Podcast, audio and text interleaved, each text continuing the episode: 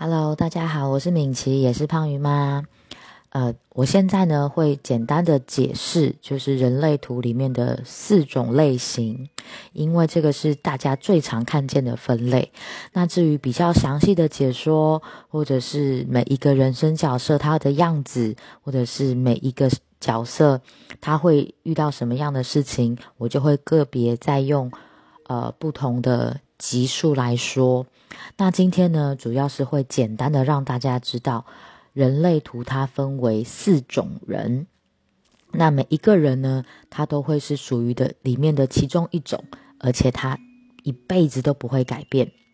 所以，比如说像你现在测出来你是生产者哦，那你这一辈子都是生产者，你并不会说你到了四十岁之后就换了其他的类型的人，这是固定的。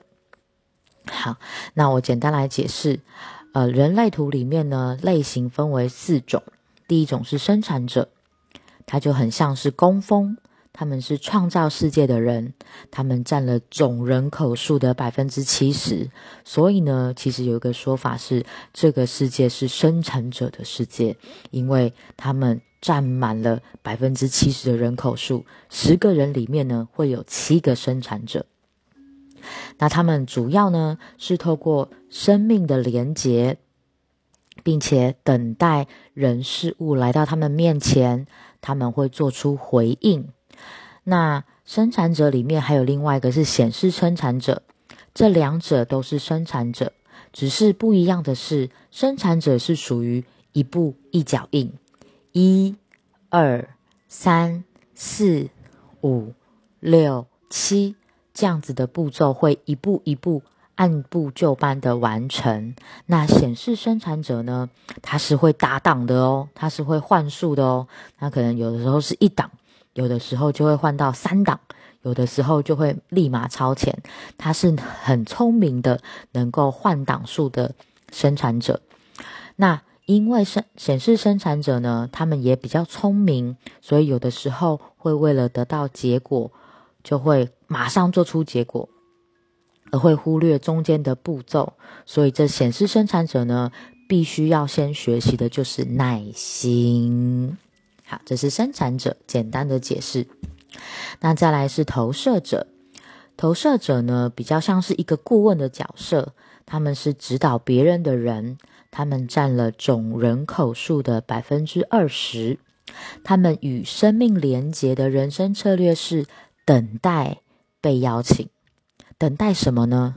等待别人看见他们厉害的地方，等待别人看见他们独特的魅力，而来邀请。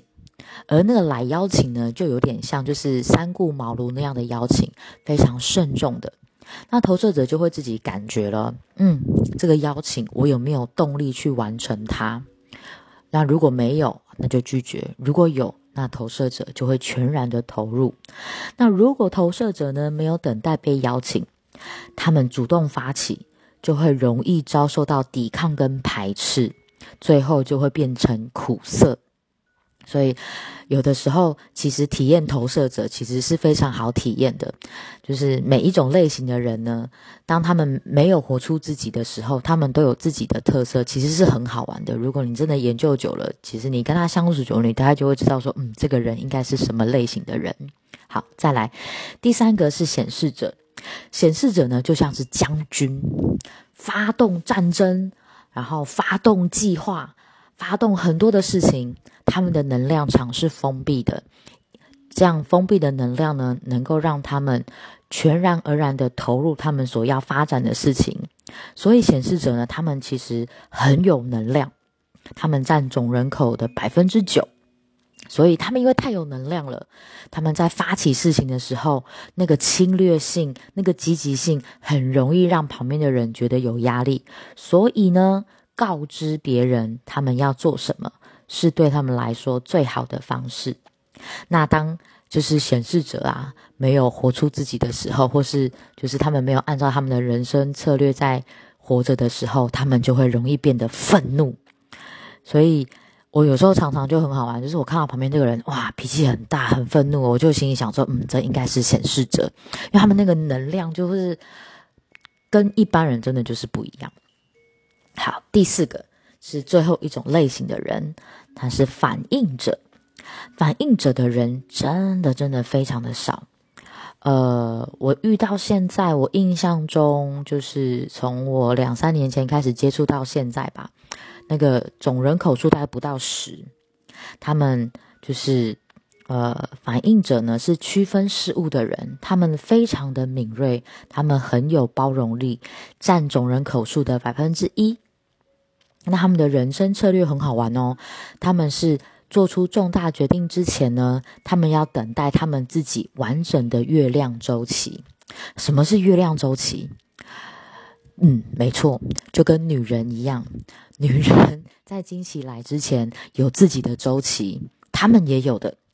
他们的月亮周期是不一样的哦，每个反应者都不一样，所以有可能他们在二十八天的第一个礼拜是非常有精神的，第二个礼拜。非常的没精神。第三个礼拜非常好奇，第四个礼拜一鸟又下去，所以这个是他们每二十八天的月亮周期都是不一样的。